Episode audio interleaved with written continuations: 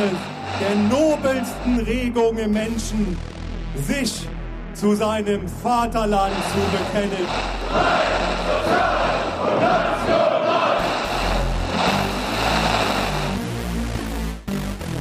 Herzlich willkommen zur 16. Folge unseres Podcasts. Nach der Sonderfolge also jetzt wieder der normale Durchlauf. Und wir hatten es ja schon angesprochen, wir wollten uns in dieser Folge eigentlich mit der ausgehobenen mutmaßlichen Terrorzelle rund um den Herrn S. aus dem Augsburger Raum beschäftigen.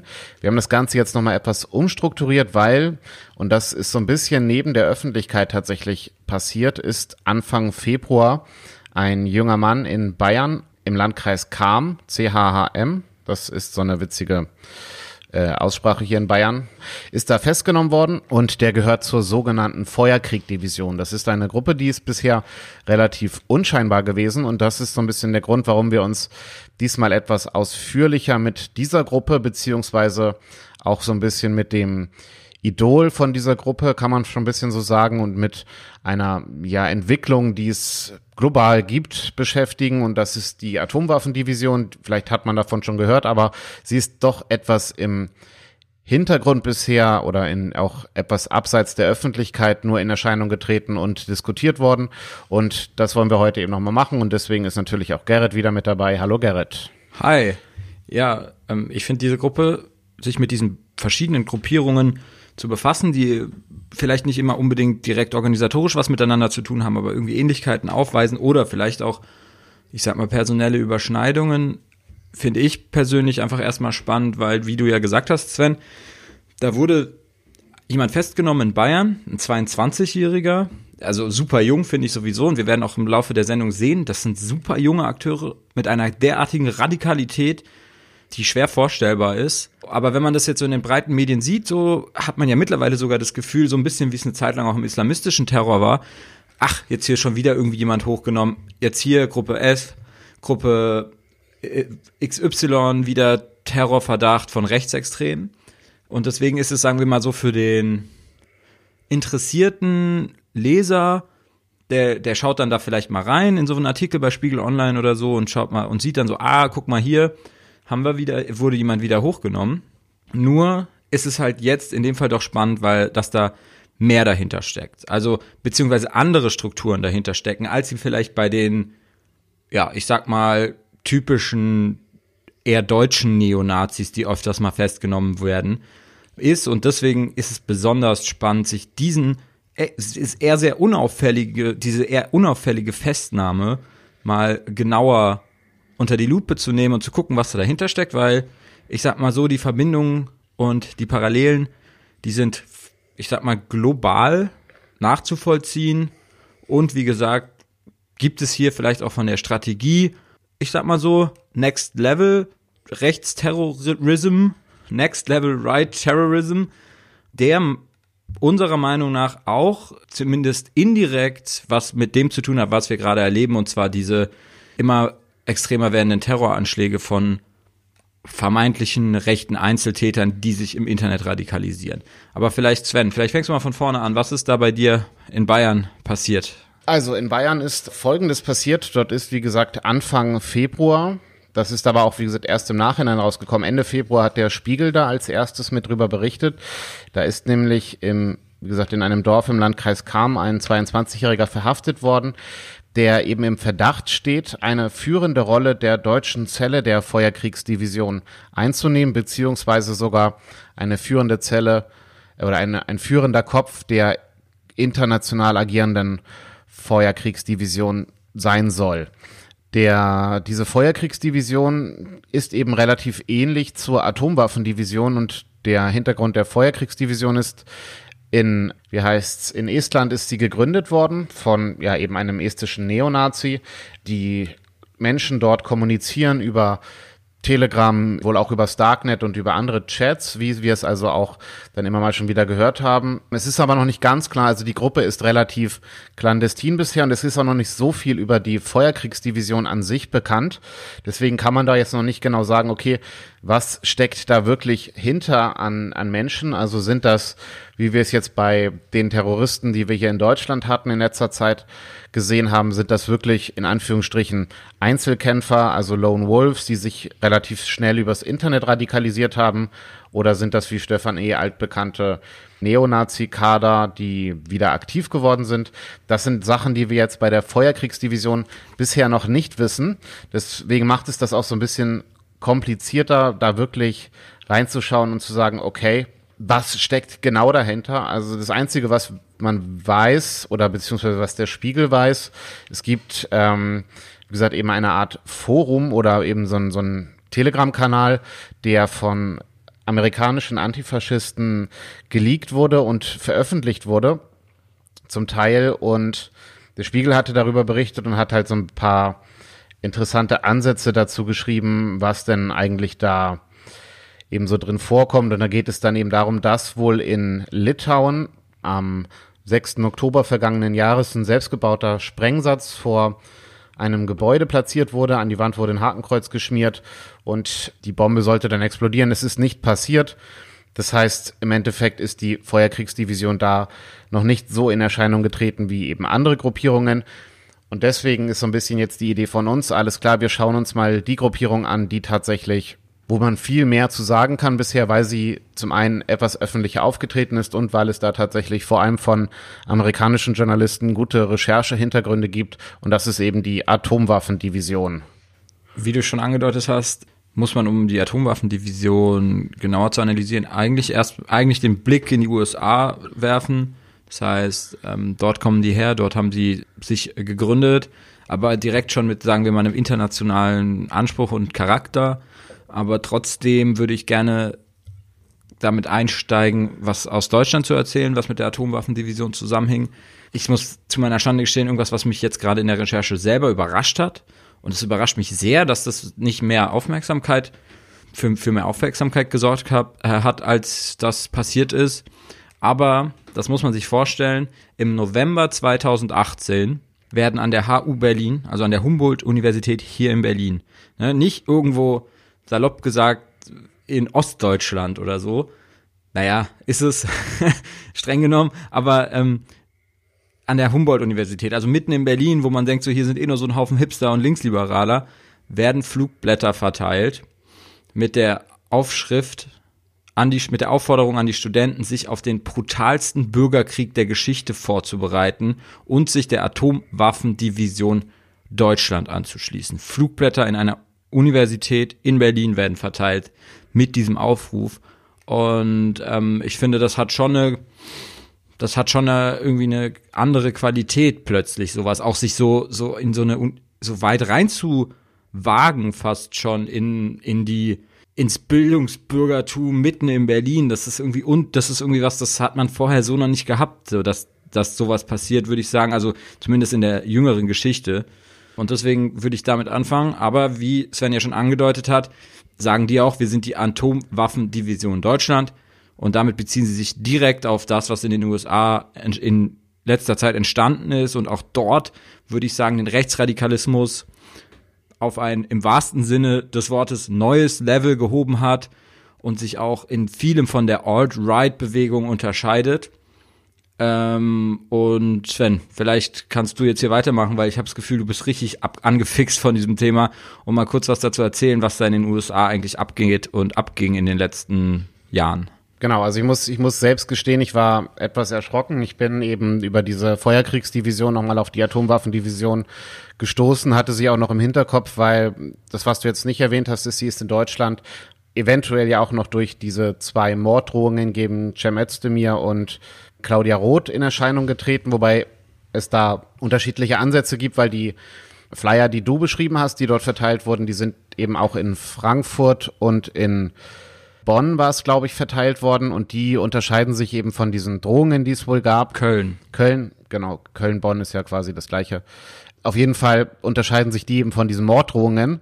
Aber wie gesagt, wie du ja schon gesagt hast, die beziehen sich eben auf eine Gruppierung aus den USA, mit denen sie wohl auch zusammenarbeiten. Aber da sollte es, ist es wahrscheinlich besser, mal von vorne anzufangen. Also die Gruppe existiert wohl seit ungefähr 2015. Sie ist im Iron March Forum entstanden. Das ist ja quasi so, ja, so ein Forum für, für ähm, Alt-Right-Leute, für White Supremacy-Leute in der ganzen Welt gewesen. Also ein internationales Forum, wo sich die rechte Szene wenn sie denn wollte, vernetzen konnte. Das Forum ist dann 2017 down gegangen und die Idee dahinter war auf jeden Fall, dass diese Gruppe dort entstanden ist in diesem Forum. Die ist dann relativ lange im Verborgenen geblieben und dann gab es insgesamt zählt man den heute fünf Morde zu. Zum einen ist in Kalifornien ein schwuler jüdischer Student von einem Atomwaffenmitglied erstochen worden.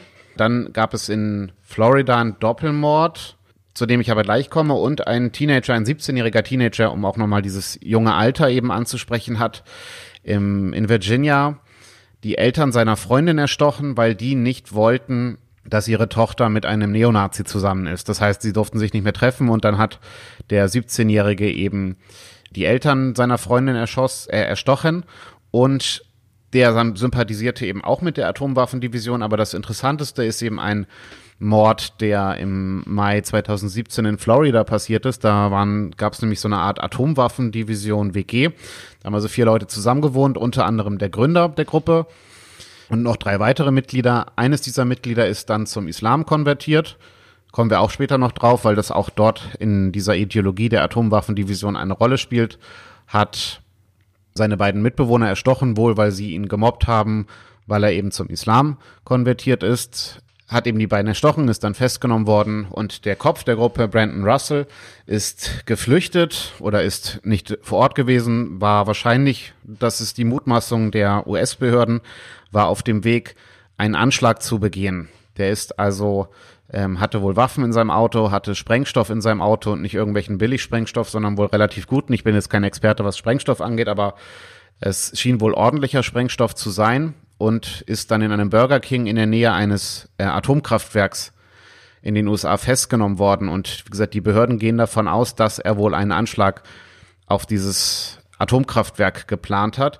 Und damit kommen wir auch so ein bisschen jetzt übergehend zu der Ideologie, die die Atomwaffendivision so ein bisschen hat. Und da ist es vieles, was wir jetzt gleich erzählen werden, dürfte euch bekannt vorkommen, weil wir das vielfach schon gehört haben mit anderen Vorzeichen zum Teil, aber es überschneidet sich hier vieles, obwohl es eben auf der anderen Seite des Ozeans passiert ist. Vielleicht die Grundlage, wir haben schon mal von den Turner Diaries gesprochen, die ja so ein bisschen auch das Handbuch für den NSU waren. Die spielen jetzt für die Atomwaffendivision nicht so die große Rolle, sondern da geht es um einen anderen Neonazi, der in den 80er Jahren relativ aktiv war. Jace James Mason heißt der. Der hat äh, in den 80ern Newsletter geschrieben, hat die unter dem Titel Siege veröffentlicht und hat Briefkontakt mit Charles Manson, also mit diesem ehemaligen Hippie-Spinner, der Mason, Manson, ich war, ich bin in der Recherche total durcheinander gekommen. Der eine heißt Mason und den, den alle kennen, der heißt Manson und die haben sich irgendwie ganz gut verstanden und einen Briefwechsel gehabt, als Man, äh, Charles Manson im Gefängnis war. Sorry. Genau. Ich wollte nur diese Anekdote dazu. Ja, ich muss, ich muss auch mal aufpassen, dass ich nicht Mason und Manson verwechsel. Aber ähm, gesagt, dieser Hippie hat halt eben mit dem Neonazi, darf man bei dem überhaupt Hippie sagen? Ja, ne? Ist schon ein Hippie gewesen. Ja, es ist total, es ist krude, krude Ideologie, würde ich sagen.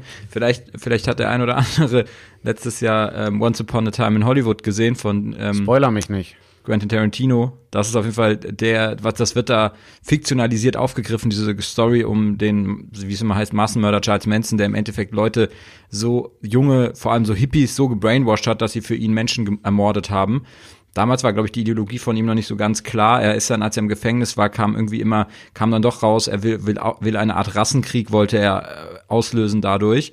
Und er hat sich dann auch ein, ein Hackenkreuz auf die Stirn tätowieren lassen im Gefängnis. Und wenn wir jetzt hier schon bei diesem angedeutet haben, was mit diesem, ich nenne es mal, ähm, Rassenkrieg provozieren, dann sind wir jetzt schon im Endeffekt in der Nähe der Ideologie auch von der Atomwaffendivision und du hast es ja auch schon angesprochen, in der Ideologie ein, eigentlich eine, eine, eine Ideologie oder einer Terrorstrategie, die natürlich in der Tradition der US-amerikanischen Neonazis steht, ähm, die wir ja, wie, wie du ja auch schon gesagt hast, ähm, ausge, also schon mal schon mal ausgebreitet haben und natürlich ist es ein ist es so eine Art dieser führerlose Widerstand immer durch kleine kleine bis größere Aktionen Chaos zu schaffen in der Gesellschaft, ähm, Gegenreaktion herauszufordern, etc. pp. Darum geht's immer mehr. Das, das, das, ich glaube, das Spezifische an der Atomwaffendivision ist auch nochmal, und das unterscheidet, unterscheidet es auch extrem von der Alt-Right-Bewegung, die auch immer versucht, auf einem Art politisch offiziellerem Wege Einfluss zu nehmen auf die Gesellschaft und das System irgendwie zu verändern, sagen die ganz klar so, wir wollen nichts mit dieser, mit diesem, mit dieser Staatlichkeit zu tun haben. Wir stehen absolut gegen dieses System. Wir versuchen uns auch nicht politisch zu organisieren und so Einfluss zu nehmen, sondern wir setzen auf Gewalt, wir setzen auf Chaos, wir setzen auf Bürgerkrieg und Terror, um die Gesellschaft zu destabilisieren und so irgendwann eine Art, ähm, einen faschistischen oder ein, ein, ein einen faschistischen Staat in den USA aufzubauen, wo natürlich die weiße, ihrer Meinung nach die weiße, also die Herrenrasse regieren wird und, und hier ist quasi die ideologische Grundlage das, äh, was Sven ja schon beschrieben hat.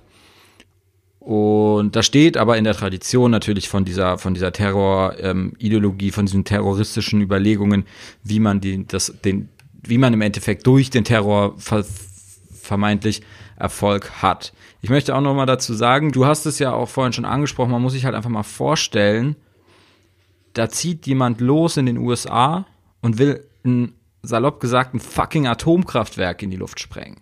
Also das ist halt schon, das, das zeigt schon die Qualität, das zeigt die Radikalität und auch die Konsequenz, mit der diese Gruppe versucht eben genau dieses, diese, dieses Chaos in einer Gesellschaft zu provozieren. Und dieses Chaos wollen sie ja in dem Fall auch nicht nur provozieren, indem sie wie es dann zum Beispiel an den Turner Diaries noch in dieser, also in dieser früheren, in diesem früheren Pamphlet für den rechten Terror in den USA steht, da, da zieht ja einer los und ermordet äh, interracial Paare, also Frauen und Männer, die schwarz und weiß sind und ein Paar sind.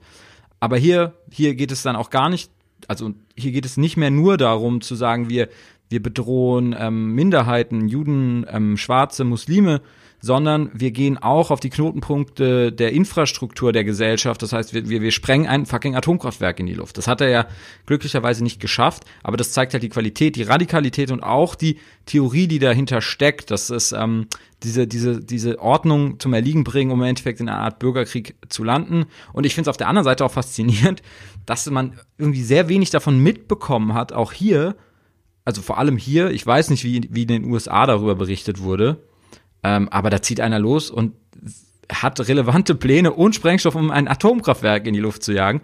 Und irgendwie hat man es nicht so richtig mitbekommen. Ähm, genau, aber das zeigt, wie gesagt, diese äh, Radikalität dieser Gruppe dort in den USA. Und ich finde noch, ja, willst du dazu noch mal was sagen? Ja, ich meine, du hast es schon fast auf den Punkt gebracht, aber vielleicht um es noch mal wirklich deutlich zu machen. Es geht anders als in den Turner Diaries eben bei den Taten, die begangen werden sollen, nicht um einen expliziten Rassismus erstmal, der spielt auch eine große Rolle, also es soll auf diesen Rassenkrieg eben hingearbeitet werden, aber der steht erstmal nicht im Vordergrund, sondern es geht eben wirklich darauf, darum, wie können wir eben das beschleunigen, dass dieser Rassenkrieg kommt. Und da geht es dann eben bei Mason darum, dass er schreibt, willkürliche Anschläge und Morde zu begehen. Und das ist halt nochmal eben auch dieser Unterschied, den ich sehen würde, bezogen eben auf Turner Diaries und auf die Idee, die dahinter steckte, dass es eben darum geht, durch Terror Angst zu schüren, was ja auch immer, was wir immer schon mal diskutiert hatten, die Kommunikationsstrategie hinter Terror. Darum geht es bei der Atomwaffendivision aber weniger, sondern also auch, aber es geht wirklich darum, aus dem Akt des Terrors heraus eben diesen Bürgerkrieg herbeizuführen also das hat einen relativ spezifischen Namen, das nennt sich Akzelerationismus. Das, da geht es eben wirklich um die Beschleunigung des Umsturzes mit Mitteln des Terrors. Das ist im Endeffekt das, was sie da wirklich erreichen wollen. Und da ist vielleicht so, um mal einen ersten Bezug zu Deutschland auch wieder herzustellen, die Gruppe S aus Augsburg, die wir kurz angesprochen hatten am Anfang, über die es eigentlich gehen sollte, hatte ja einen ähnlichen Ansatz um zumindest mal das, was von den Behörden mitgeteilt wurde. Da ging es ja darum, dass diese Gruppe durch Terroranschläge oder durch Anschläge auf Moscheen eben eine Gegenreaktion herbeiführen wollte, woraus sich dann eben in letzter Konsequenz eine Destabilisierung des Systems und ein Bürgerkrieg entwickeln sollte. Und das ist genau das auch, was die Atomwaffendivision eben sich verspricht. Und das ist, glaube ich, so das, was da wirklich eine große Rolle spielt in der Art und Weise, wie diese Gruppe eben auch agiert, um das vielleicht erstmal so zu Ende zu führen. Genau, und jetzt haben wir natürlich irgendwie sehr viel, ich sag mal, sehr viel über die USA geredet, wo, wo sie auch herkommen und ähm, es ist, glaube ich, auch wichtig, da hinzublicken. Es ist auch immer mal wieder wichtig zu sehen, was sich in den USA in dem Bereich entwickelt, weil das ist schon krasser Scheiß, der da passiert und ähm, das hat auch manchmal nochmal eine ganz andere Qualität, würde ich sagen, als das, was in Deutschland passiert, einfach weil in den USA, das kann man jetzt auf einer Metaebene gut oder schlecht finden, aber die können natürlich allein wegen, weil die USA eben nicht die Vergangenheit hat wie Deutschland und weil die USA natürlich in, mit dem liberalen Selbstverständnis auch nochmal ein, ein viel ausgebreitete, ausgebreit, äh, nee, ausgeprägteres Verständnis für Meinungsfreiheit hat, ähm, können in den USA natürlich rechte Neonazis viel öffentlicher auftreten und viel, viel präsenter auftreten, als es in Deutschland der Fall ist. Aber wie sich zeigt, ähm, hat sich halt dieser Terror oder diese, zumindest diese Terrorideologie dieser Gruppierungen globalisiert und, ähm, ist dann halt auch nach Europa übergeschwappt und nach Deutschland unter anderem.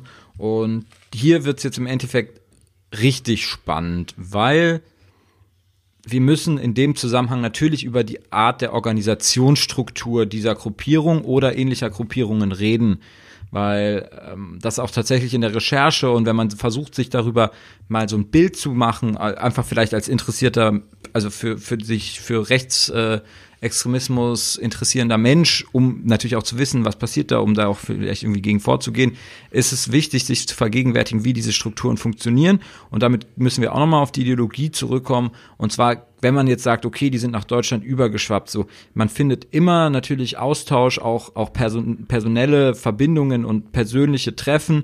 Aber grundsätzlich funktioniert diese Ideologie sehr, sehr viel aus einer Ansicht heraus, dass sich lose Terrorzellen gründen sollen, die auch nicht miteinander in Kontakt stehen müssen. Das ist halt dieser führerlose Widerstand, den, den wir auch schon öfters erwähnt haben, der wird hier auch propagiert und professionalisiert, radikalisiert und nochmal so, man hat so das Gefühl, es gibt jetzt nochmal so eine neue, weil die ja auch so engagiert und so offen und so radikal auftreten, gab es hier jetzt nochmal so eine Art Reaktivierung der, der und neue Motivation von potenziellen Sympathisanten also diese Ideologie ist klar und diese Ideologie wird von diesen Gruppen auch sehr professionell genutzt über das Internet. Und so findet man natürlich ohne viel Aufwand, ohne einmal über den Atlantik fliegen zu müssen, kann man sagen so okay, wir sprechen die Leute auch in Europa an oder in Deutschland und wir finden Leute, die darauf einsteigen, die sich dann einfach selbstständig sagen können, geil, wir gehören jetzt auch dazu, wir wollen jetzt auch zur Atomwaffendivision gehören oder wir gründen ähnliche Gruppierungen, die sich an den äh, Taktiken und Strategien dieser Atomwaffendivision äh, orientieren. Ja, und so geschehen dann, wie wir eingangs auch schon angesprochen haben, in Deutschland. Genau, und äh, was man da vielleicht noch mal zu sagen kann, was da auch spannend ist, ist eben auch zu sehen, was es eben für parallel verlaufende Strömungen, wenn man so will, gibt, die aber doch eine relativ ähnliche Entwicklungsgeschichte haben, würde ich jetzt mal behaupten. Also es ist zumindestens das, was mir jetzt aufgefallen ist, ist, dass diese Atomwaffendivision in Amerika relativ aktiv geworden ist nach einer Demonstration. Also ich weiß nicht, ob du das noch dich noch dran erinnerst. Das war diese Unite the Right Demonstration in Charlottesville, wo auch so ein Bekloppter mit dem Auto in die Demonstranten gefahren ist. Klar. Danach hat sich im Endeffekt die Atomwaffendivision radikalisiert nochmal, wenn man das so sagen kann. Ob das da noch viel zu radikalisieren gab, ist die Frage, aber die sind danach nochmal stärker aufgetreten.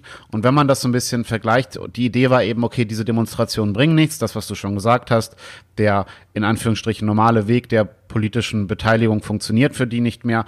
Und man könnte es jetzt etwas überspitzt formulieren, aber auch das sieht man ja immer wieder vermehrt in Deutschland nach den großen Erfolgen von, von rechten Demonstrationen wie Pegida etc. ist das Ganze ja wieder so ein bisschen abgeflecht und man kann eigentlich meiner Meinung nach immer daraus schließen und ich glaube, das ist auch relativ oft äh, in Studien schon belegt worden, aber da will ich mich jetzt lieber nicht drauf festlegen, dass eben das Abflauen von Demonstrationen auf der einen Seite auf der anderen Seite eben zu einer Radikalisierung von Einzelpersonen führt, die eben denken, okay, diese Demonstrationen sind zwar schön und gut, aber sie bringen uns am Ende nicht weiter. Das heißt, wir müssen eben andere Wege gehen und das ist dann eben ja in letzter Konsequenz der rechte Terror. Ja, also nur noch mal, weil du es angesprochen hast, in Charlottesville, damit es auch äh, die Leute, die es nicht mehr so in Erinnerung haben, kurz gesagt, Rechte haben demonstriert, also amerikanische Neonazis haben demonstriert, es, es gab Gegendemonstrationen und in eine dieser Gegendemonstrationen ist ein Neonazis, Neonazi mit dem Auto reingefahren. Ähm, nur um das nochmal zu nachzuvollziehen, weil du, weil Sven gesagt hatte, ja, da sind die, haben die ja demonstriert und dann stellt man sich natürlich erstmal die Frage, hä, warum, wenn die Nazis da demonstrieren, warum fährt da ein Neonazi rein? Nee, der ist in die Gegendemonstration reingefahren und das ist natürlich genau das, was Sven sagt, so, okay, man muss dann nochmal hier so, so ein richtiges Zeichen setzen, um auch um vielleicht wieder Leute zu mobilisieren. Wenn wir nochmal über die Internationalisierung reden und vielleicht auch, ähm, ich sag mal, diese dezentrale Internationalisierung, die, die nicht unbedingt bedeutet, dass man sich gemeinsam treffen muss, um Menschen zu rekrutieren, sondern das Ganze übers Internet funktioniert, dann müsste ja jetzt bei dem, sagen wir mal, etwas aufmerksamen ähm, Medienkonsument natürlich auch die Alarmglocken angehen und äh, und ähm, das müsste einem ja schon die, ich sag mal, die kürzlich vollzogenen rechten Terroranschläge weltweit in Erinnerung ähm, rufen. Und auch wenn wir jetzt hier nicht aufdecken können, welche direkten Verbindungen es zwischen Halle und äh, der Atomwaffendivision geht oder Christchurch und der Atomwaffendivision, gibt es ein ganz erstmal erstmal ein ein Fakt, den ich äh, erwähnen will, wo man Parallelen sieht, direkt und auch die Art und Weise, wie sie agieren, auch vielleicht im Vergleich zu den alten klassischen Neonazis, die wir uns ja immer vorstellen, ist einer der, einer der führenden Köpfe der Atomwaffendivision in den USA ist der, ich weiß nicht, mittlerweile ist er, glaube ich, 25 oder 26-jährige John Cameron Denton. Und der nennt sich im Internet, hat er ein ähm, Nickname, sagen wir so, und da nennt er sich Rape, sprich Vergewaltigung. Und wer es jetzt, äh, wer jetzt zugehört hat, der weiß vielleicht schon, worauf ich hinaus will. Natürlich steckt in dieser Atomwaffendivision, in der Ideologie der Atomwaffendivision auch ein derartig ausgeprägte äh, Frauenhass und Antifeminismus, der natürlich bei allen, also konservativen und rechten Menschen gibt es Ansätze dafür, aber hier ganz deutlich in dem allem, was die schreiben, was die online schreiben, wie sie online agieren, kommt dieses Inseltum und dieser Frauenhass, dieser explizite Frauenhass, dieser, äh, der nochmal auf so einem ganz anderen Level funktioniert, raus. Und das ist ja auch eine Parallele zu diesen äh, kürzlich äh, vollzogen, also zu diesen Attentätern, die kürzlich ihren, ihre ihre Anschläge verübt haben, auch ihre sich selbst radikalisiert haben im Internet und zwar nicht über persönliche Kontakte. Und genau hier sehen wir, glaube ich, ganz, ganz deutlich, wohin die Reise geht, wie Rechtsextreme agieren werden in Zukunft und ähm, wo dann auch die Gefahren liegen. Das heißt, wir wissen nicht, ob es persönliche Kontakte gibt. Wir wissen nicht, ob er, ob diese Attentäter direkt über Propaganda der Atomwaffendivision gestolpert sind. Aber wir wissen, es wird sich in ähnlichen Kreisen im Internet bewegt, ähnliche Theorien kursieren. Und dafür braucht man eigentlich nur seinen Computer und kann sich radikalisieren. Und dahin geht die Reise. Ja, vielleicht daran anschließend, du hast jetzt von der Atomwaffendivision zitiert und da gibt es eine ähnliche Sache. Also ich hatte ja gesagt, dass Spiegel Online Chats von der Feuerkriegsdivision vorliegen und da zitieren sie eben was, was in die ähnliche Richtung geht. Erklär, erklär vielleicht in dem Zusammenhang nochmal, weil wir haben jetzt viel über die Atomwaffendivision geredet. Es gibt quasi vor allem in Deutschland und Europa also vor allem in Europa und in Deutschland, die Feuerkriegsdivision. Sven, vielleicht jetzt nochmal von vorne, was ist das und wie hängt das mit der Atomwaffendivision zusammen? Genau, also im Endeffekt, man kann nicht genau sagen, ob es zusammenhängt oder nicht. Die Gruppierungen sind aber von ihrer Art und Weise, von dem, was sie schreiben, von dem, was sie tun, relativ identisch. Unterschiede können wir nochmal ansprechen. Das hängt vielleicht auch mit etwas mit der Entwicklung oder mit der weiteren Entwicklung der Atomwaffendivision in Amerika zusammen. Aber worauf ich eben nochmal hinaus wollte bei der Feuerkriegsdivision, also der Aufhänger war ja eben die Festnahme in Kam in Bayern Anfang Februar.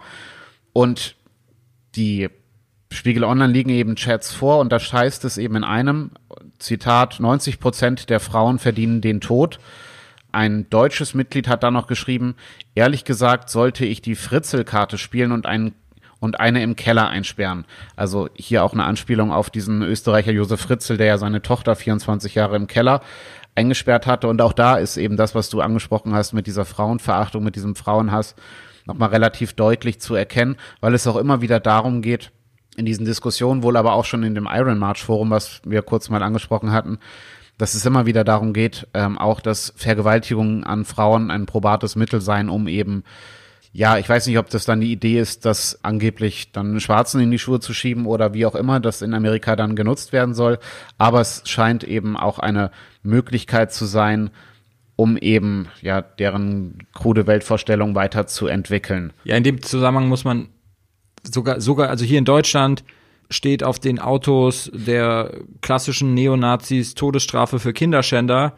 Die Atomwaffendivision und, und ihre geistigen Brüder und Schwestern, ideologischen Brüder und Schwestern rechtfertigen sogar Pädophilie in dem Zusammenhang, um auch damit vielleicht diese die, die, die gesellschaftliche Ordnung zu zerstören. Auch da gibt es Belege aus Chat, aus Chats, äh, aus Chatgruppen für das zeigt auch nochmal vielleicht einen gewissen Unterschied zu dem klassischen Neonazi, den wir uns so vorstellen. Genau, das ist so der, der springende Punkt dabei. Das macht sie eben aber auch nochmal eine ganze Nummer eben skrupelloser und gefährlicher und eben auch willkürlicher, weil man im Endeffekt auch nie wirklich voraussehen kann, okay, was könnten deren Pläne sein. Aber ich würde sagen, mit dem Punkt könnten wir erstmal den ideologischen Rahmen vorerst abschließen und nochmal auf ein anderes Feld blicken, was die Gruppe vielleicht auch in ihren Taten potenziell nochmal gefährlicher macht. Und das ist auch wieder was Spezifisches. Zum einen beziehen sie sich sehr stark eben auf die Attentäter, die du schon angesprochen hast, die wir schon angesprochen hatten, die eben in diesen Foren und in diesen Chats immer wieder eine Rolle spielen und sie selbst, also die Mitglieder der Atomwaffendivision, versuchen sich eben auch auf diesen Rassenkrieg dann vorzubereiten auf den anstehenden Bürgerkrieg. Und da werden oder sind in den USA eben relativ häufig sogenannte Hate Camps eingerichtet worden. Und das Spezifische daran ist, dass das nicht einfach irgendwelche Camps waren, wo man sich mit Leuten trifft und säuft. Nein, da ging es tatsächlich um eine militärische Ausbildung. Und da hat der Amerika das amerikanische öffentlich-rechtliche Fernsehen, es ist nicht relativ groß, aber die haben da zwei relativ gute anschauliche Dokumentation zugemacht und die beschreiben eben da nochmal und haben Videos nochmal gezeigt, wie eben diese Hate Camps ablaufen. Und da geht es tatsächlich darum, dass rechte Marines oder rechte Mitglieder der US Army da diesen Kids oder jungen Menschen von der Atomwaffendivision das Schießen beibringen, das militärische Vorgehen, also auch Häuserkampf und so weiter, wird denen da beigebracht in diesen Camps. Und es gibt wohl auch Ansätze oder Informationen darüber, dass tatsächlich auch Deutsche an diesen Hate Camps in den USA teilgenommen haben. Und dabei müsste man, wenn man das zu Ende denkt, haben wir ja noch im Kopf, dass wir solche Geschichten auch aus Deutschland kennen. Und da hast du, glaube ich, ja noch den, die Geschichte mit dem Hannibal-Netzwerk so ein bisschen im Hintergrund, wo es ja auch eben um so rechte Trainings, rechte Schießübungen geht. Vielleicht kannst du das da nochmal kurz in einen Zusammenhang bringen, beziehungsweise nochmal kurz wieder ins Gehirn rufen. Also wir hatten ja schon mal drüber gesprochen, nur zum Hintergrund, dass wir es vielleicht nochmal auf dem aktuellen Stand ja, haben. Ja, also ähm, dazu muss man natürlich jetzt auch im Vorfeld wieder sagen, so hier, wir, wir, wir können nicht darüber reden, ob es hier personelle Überschneidungen gibt oder Kontakt zwischen diesen Gruppen oder ob sie sich gegenseitig befruchtet haben ideologisch, das können wir alles nicht wissen. Letzteres scheint mir jetzt persönlich nicht als völlig ausgeschlossen. Ähm, aber man sieht hier natürlich Parallelen, man sieht Parallelen auch in der Strategie auf jeden Fall. Also Hannibal, das Hannibal-Netzwerk ähm, war benannt nach dem Nutzernamen von einem Bundeswehrsoldat, Unteroffizier André S. Und der war Administrator eines äh, Netzwerks von sogenannten Prepper-Gruppen, äh, über die man jetzt vielleicht wieder im Kontext von Corona was hört, weil die Leute jetzt anfangen irgendwie zu horten. Aber nein, diese Prepper, die bereiten sich nämlich auch auf einen Bürgerkrieg vor und ähm, werden ausgebildet, bilden sich aus, um im Endeffekt in diesem Bürgerkrieg, der ab einem Tag X zugeht, äh, losgeht, an einem Tag X, wo etwas passiert, was vielleicht selbst hervorgerufen ist oder durch die Entwicklung, die sprechen dann vielleicht auch von irgendwie, wenn dann irgendwann zu viele Geflüchtete kommen, was weiß ich, ähm, dann gibt es diesen Tag X, dann gibt es einen Bürgerkrieg und dann sind sie vorbereitet und sie wollen natürlich eine Art, ähm, ein neues, äh, neue neues rechtsextreme Regierung ähm, dann einsetzen, aber mit, mit Notfallsgesetzen haben die überlegt, wo es dann Erschießungen von politischen Feinden gibt und so. Also wirklich beängstigender Quatsch. Und auch hier war natürlich der große Skandal immer, immer, immer an der Sache, dass es dort super viel, also was super viele, dass es immer Verbindung zu äh, Sondereinheiten der Polizei und der Bundeswehr gab die in dieser Gruppe aktiv waren oder diese Gruppe maßgeblich mit, äh, mit gegründet oder mit organisiert haben. Und dann wird das Ganze ja noch beängstigender, weil dann diese Menschen an der Waffe ausgebildet wurden, beziehungsweise selbst wenn sie es selber nicht wurden, sie ausgebildet werden können von Menschen, die es wurden.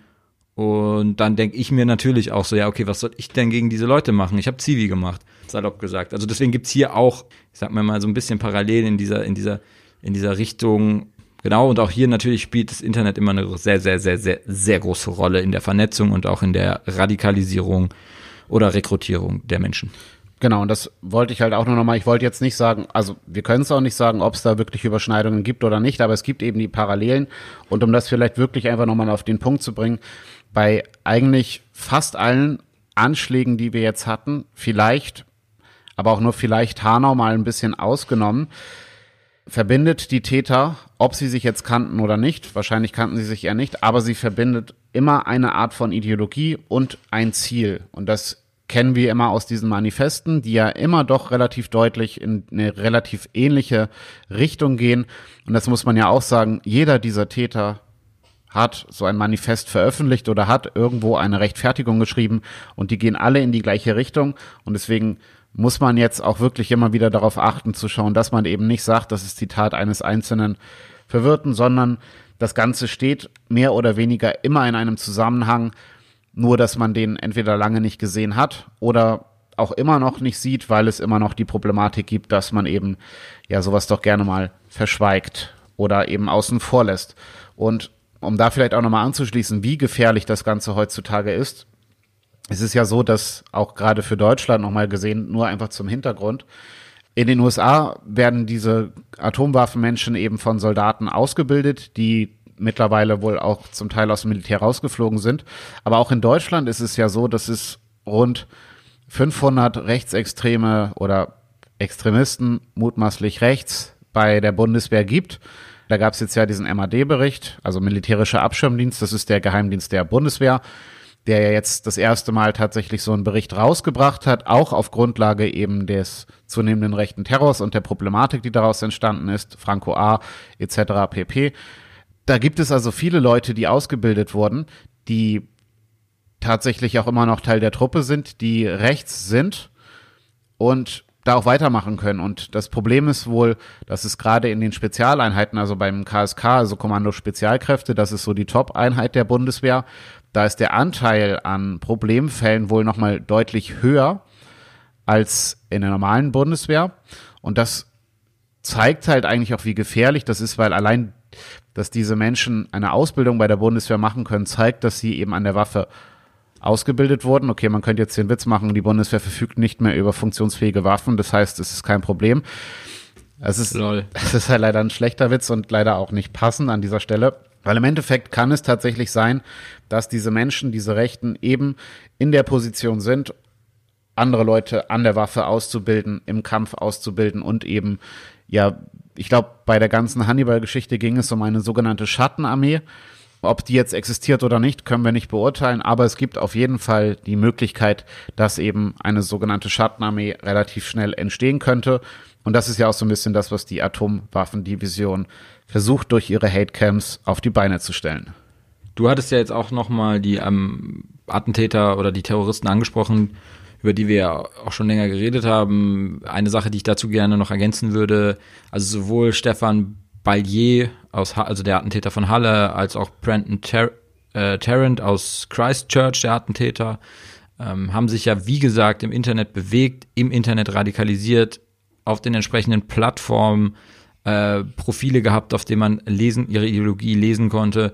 Und ähm, in diesen Kreisen bewegen sich natürlich auch die Sympathisanten und Mitglieder der Atomwaffendivision oder der Feuerkriegdivision. Das ist, es, es spricht auch diese, es gibt da auch Nachweise dieser, dieser vor allem vielleicht liegt es auch einfach an dem Alter vieler dieser Mitglieder, dass es auch diese ähm, eine recht extreme Meme-Kultur, die es gibt, die dort auch ähm, verbreitet wird. Ähm, also das, das Nutzen dieser Gaming-Plattform, Livestreams zu nutzen, all diese Geschichten, all das, was wir von diesem, also Halle und Christchurch äh, mitbekommen haben, trifft man wieder in der Vernetzung und in der Kommunikation von Feuerkriegdivision oder der Atomwaffendivision. Hanau ist, glaube ich, wirklich noch mal ein bisschen gesonderter Fall, weil äh, der Attentäter auch etwas älter war und zumindest jetzt mal nachweislich jetzt nicht irgendwelche 4chan, 8chan, Twitch oder Discord-Aktivitäten von ihm gesehen hat. Aber all das, in diesen, in diesen Bereichen bewegen sich Sympathisanten der Division, der Atomwaffendivision, der Feuerkriegsdivision und haben sich auch die Attentäter von Halle und Christchurch bewegt. Von daher sage ich nochmal, da geht die Reise hin, was der rechte Terror angeht, was die Rekrutierung, die Radikalisierung von rechten Terroristen angeht. Da müssen die Sicherheitsbehörden drauf achten. Ich glaube, das wissen die auch. Das wissen die Sicherheitsbehörden auch ganz genau. Sie wissen nur noch nicht so ganz genau, wie sie das tun sollen. Und das wird auf jeden Fall, das wird uns noch eine Weile beschäftigen, sage ich mal. Und spannend hierbei ist aber auch, ähm, und das würde ich auf jeden Fall, das hatten wir bisher irgendwie vergessen, in dieser, in diesem, ich sag mal, in der Online-Rekrutierung wie sie online, äh, wie sie das Internet für sich nutzen, auch für die Radikalisierung nutzen, haben, hat die Atomwaffendivision ein, sagen wir mal, vordergründig verwundernd, also äh, verwunderliches Vorbild. Aber wenn man sich natürlich ein bisschen mit der Materie befasst, ist das gar nicht so absurd, dass sie sich eine bestimmte Gruppe zum Vorbild nehmen, die man erst nicht erwarten würde. Sven, du weißt, was ich meine? Naja, das ist tatsächlich, wie du sagst, relativ abwegig eigentlich auf den ersten Blick. Es geht um den islamischen Staat. Und bevor wir dieses Thema aber ansprechen, will ich noch mal ganz kurz den, den kleinen Schritt zurück machen zu dem Festgenommenen, den wir vorhin angesprochen hatten, den mutmaßlichen Anführer der deutschen Zelle vom Feuerkriegsdivision, nur um das auch nochmal abzuschließen, mein Punkt vorher. Der hat nämlich auch, zumindestens sagt er das, aus seiner eigenen äh, Warte heraus in diesen Chats, die wie gesagt Spiegel Online vorliegen oder Spiegel, dem Spiegel vorliegen, dass er eben eine militärische Ausbildung bei der Bundeswehr hatte und selbst scharfe Waffen bauen kann. Und auch das ist ja immer so ein Punkt, den wir immer wieder angesprochen hatten, dass die Leute mittlerweile auch in der Lage sind, eigene Waffen, eigene Bomben zu bauen. Genau, aber, und das ist jetzt, wie gesagt, wirklich das Interessante und vielleicht auch so ein bisschen in Anführungsstrichen abstruse, dass sie eben den islamischen Staat gut finden und zumindestens was die amerikanische Variante angeht, auch von einer Art White Jihad zum Teil sprechen, um eben zu sagen, ja, wir wollen hier quasi einen, einen weißen heiligen Krieg führen eben. Und im Endeffekt ist das doch gar nicht so weit hergeholt, weil es gibt eben auch in der White Supremacy Bewegung diese Geschichte vom Racial Holy War, Racial Holy War, Rahova, kurz, ähm, ist auch so ein alter Mythos schon innerhalb der White Supremacy Bewegung in den USA, der hier quasi nochmal auf ein neues Level gehoben wird und eben, ja, diese Spezifika nochmal aufmacht. Worüber man eigentlich nicht sprechen braucht, ist, dass es oftmals relativ viele Überschneidungspunkte bei Rechtsextremen und bei Islamisten gibt. Was die Feindbilder angeht, ist man sich da eigentlich relativ nahe. Aber eben auch was die Art und Weise des Terrors angeht, ist man hier ähm, näher gekommen. Also wenn man es jetzt mal salopp zusammenfasst, dann könnte man die Terrorcamps des IS mit den Hatecamps des der Atomwaffendivision, na, sag schon, vergleichen. Am Ende wissen wir nicht genau, was da passiert, aber es ist nicht ausgeschlossen, dass es auch da um Bombenbau geht, um eben militärische Ausbildung, um eben militärische Schulungen, Taktiken, Schusswaffengebrauch und so weiter und so fort. Und das zeigt eben so eine gewisse Nähe und es ist wohl auch so, dass beispielsweise Terroristen wie eben Osama bin Laden auch gelobt werden und gehypt werden von diesen Menschen, weil man eben, um auch nochmal diesen Beschleunigungsansatz, den ich vorhin mal mit dem Fremdwort angesprochen hatte, das ich aber schon wieder vergessen habe, zu sagen, auch dieser islamistische Terror hilft uns als in Anführung oder uns Nazis, Neonazis dann eben dabei, diesen Bürgerkrieg schneller herbeizusehen, weil eben auch der islamische Terror, islamistische Terror dazu beiträgt, dass die, das System destabilisiert wird.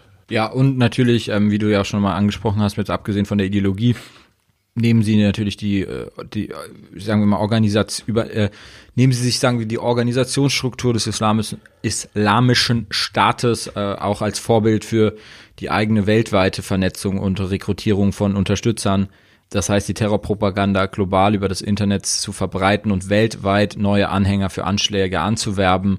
Und zwar egal, ob die das selbstständig machen, ohne einen direkten Befehl und sich nur selbstständig radikalisieren und losschlagen oder ob es dann doch vielleicht Verbindungen gibt. Es gibt in dem Zusammenhang auch die Befürchtung von Beobachtern, dass natürlich diese, ich sag mal, neue, euphemistisch gesagt, sehr, sehr engagierte rechte Terrororganisation aus den USA mit jungen, sehr radikalen Leuten, die auch wirklich nicht müde werden, sich weiter zu vernetzen, weiter zu planen und weiter zu äh, anzuwerben, im Endeffekt auch etablierte Neonazi-Strukturen weltweit und insbesondere auch in Deutschland eine Art Reaktivierung und eine Art Radikalisierung bekommen, egal ob direkt über diese Atomwaffendivision oder durch den ihre Aktivität, um sich das dann wieder zum Vorbild zu nehmen, auch selber wieder aktiver zu werden, sei es sein, seine Strukturen wie Combat 18 oder Blood and, Blood and Honor, die sich dadurch auch wieder motivieren, motiviert fühlen könnten, wieder aktiver zu werden und dann ist es natürlich schwer zu sagen, ob die was mit der direkt mit der Atomwaffendivision zu tun haben oder nicht, aber trotzdem ist eine Art Radikalisierungsstrategie dieser Atomwaffendivision aufgegangen und es ist auch eine Art Terror die Terrorstrategie dieser Atomwaffendivision wäre dann aufgegangen.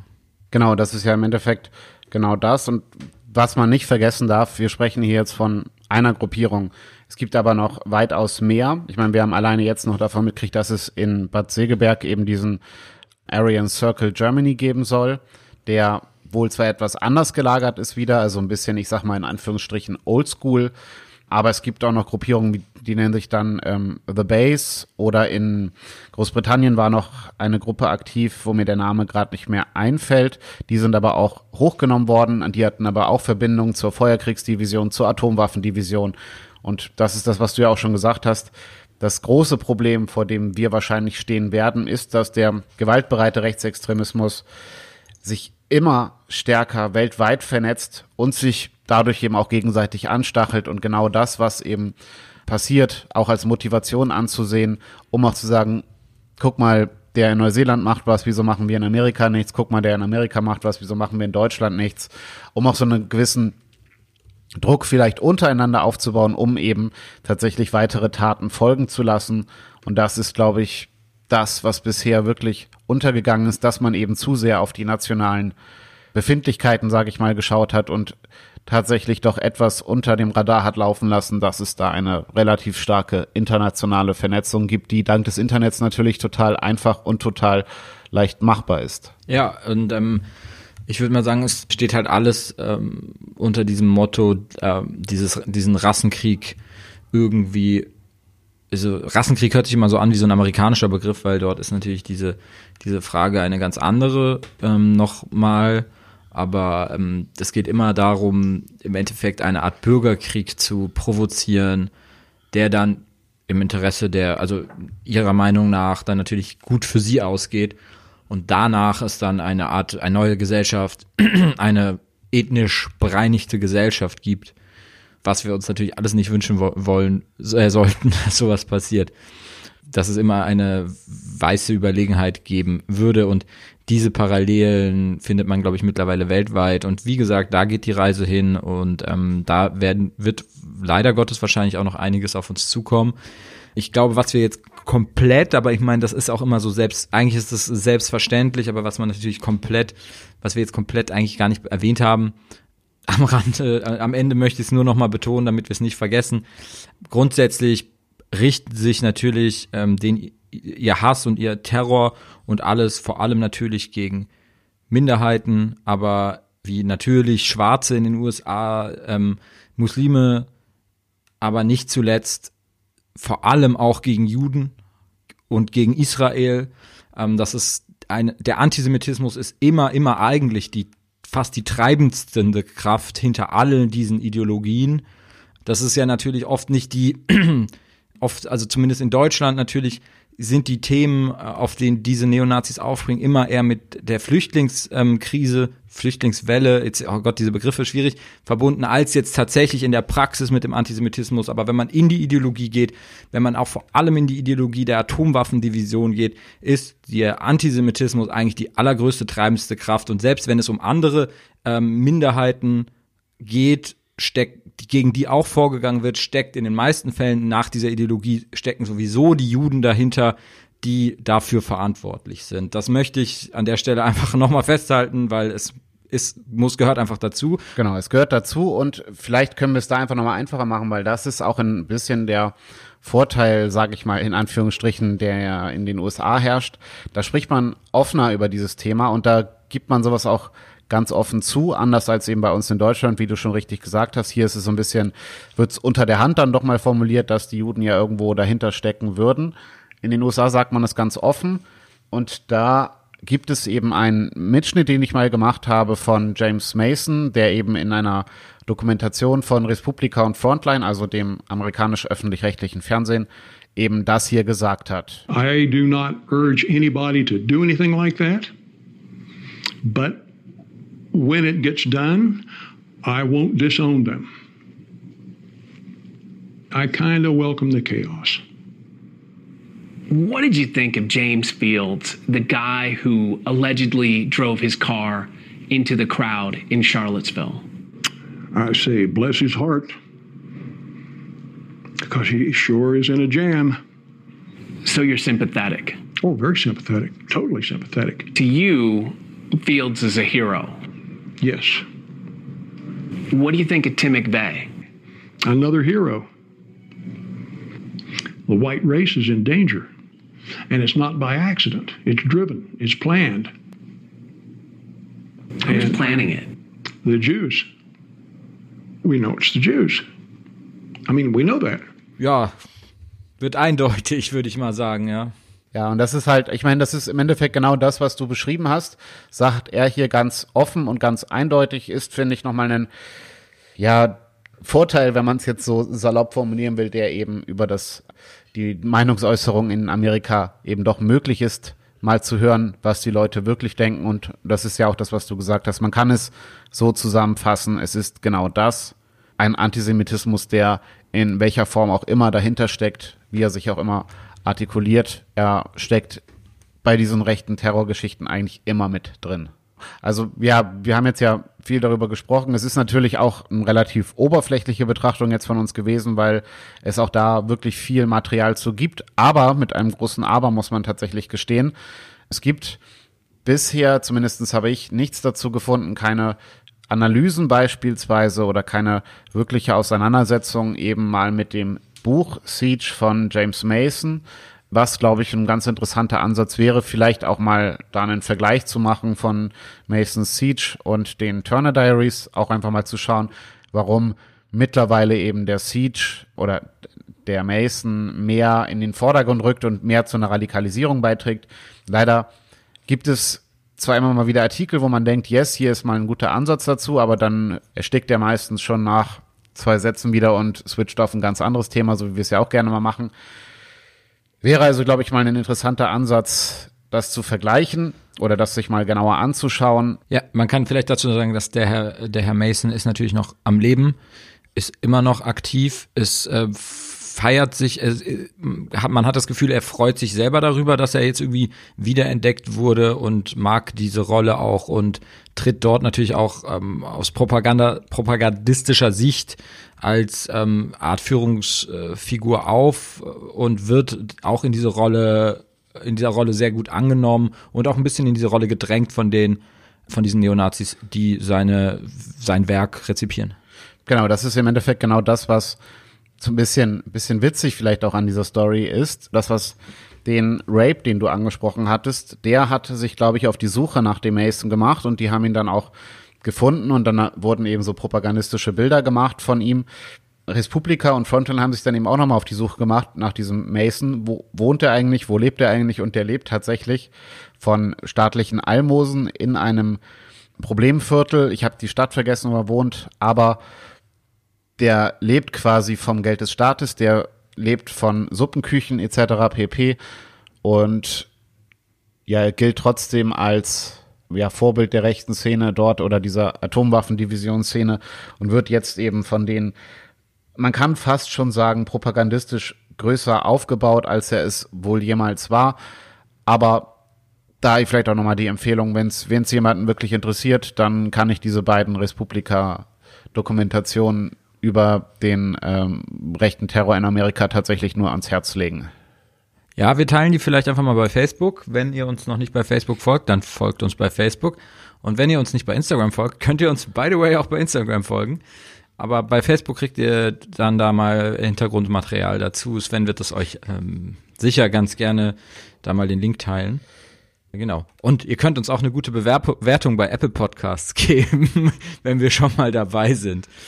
Ja, ich möchte dazu abschließend auch noch kurz sagen, dass du hast ja auch angesprochen, das ist vielleicht eine etwas oberflächliche Betrachtung. Vielleicht sollten wir auch einfach ehrlich genug sein, dass wir auch ähm, selber jetzt äh, erst seit kurzem intensiver mit dieser Thematik befassen weil es ja irgendwie eine sehr neue Thematik ist. Aber genau deswegen ist es jetzt halt so, der vielleicht mal so ein Auftrag, sich intensiver damit zu befassen und damit ihr euch vielleicht auch intensiver damit befasst.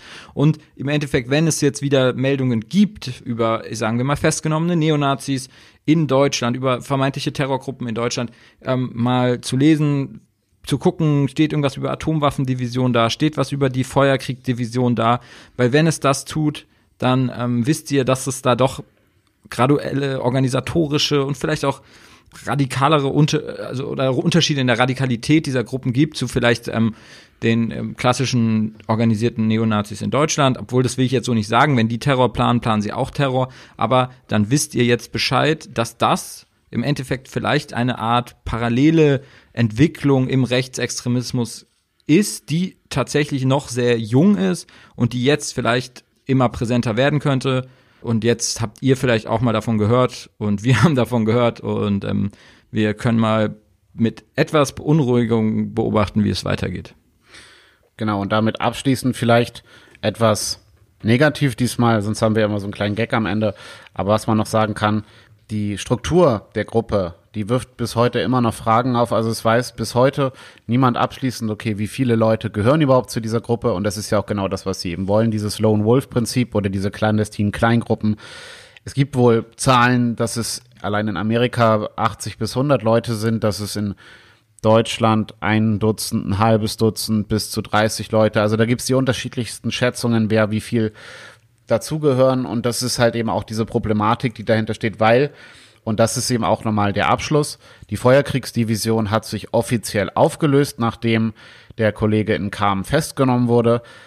Zumindestens auf den offiziellen, also das, die haben wohl einen offenen Telegram-Account gehabt, der ist dann verschwunden. Und das ist ja auch das, um vielleicht nochmal den Flyer, den Gerrit angesprochen hatte, wieder reinzubringen.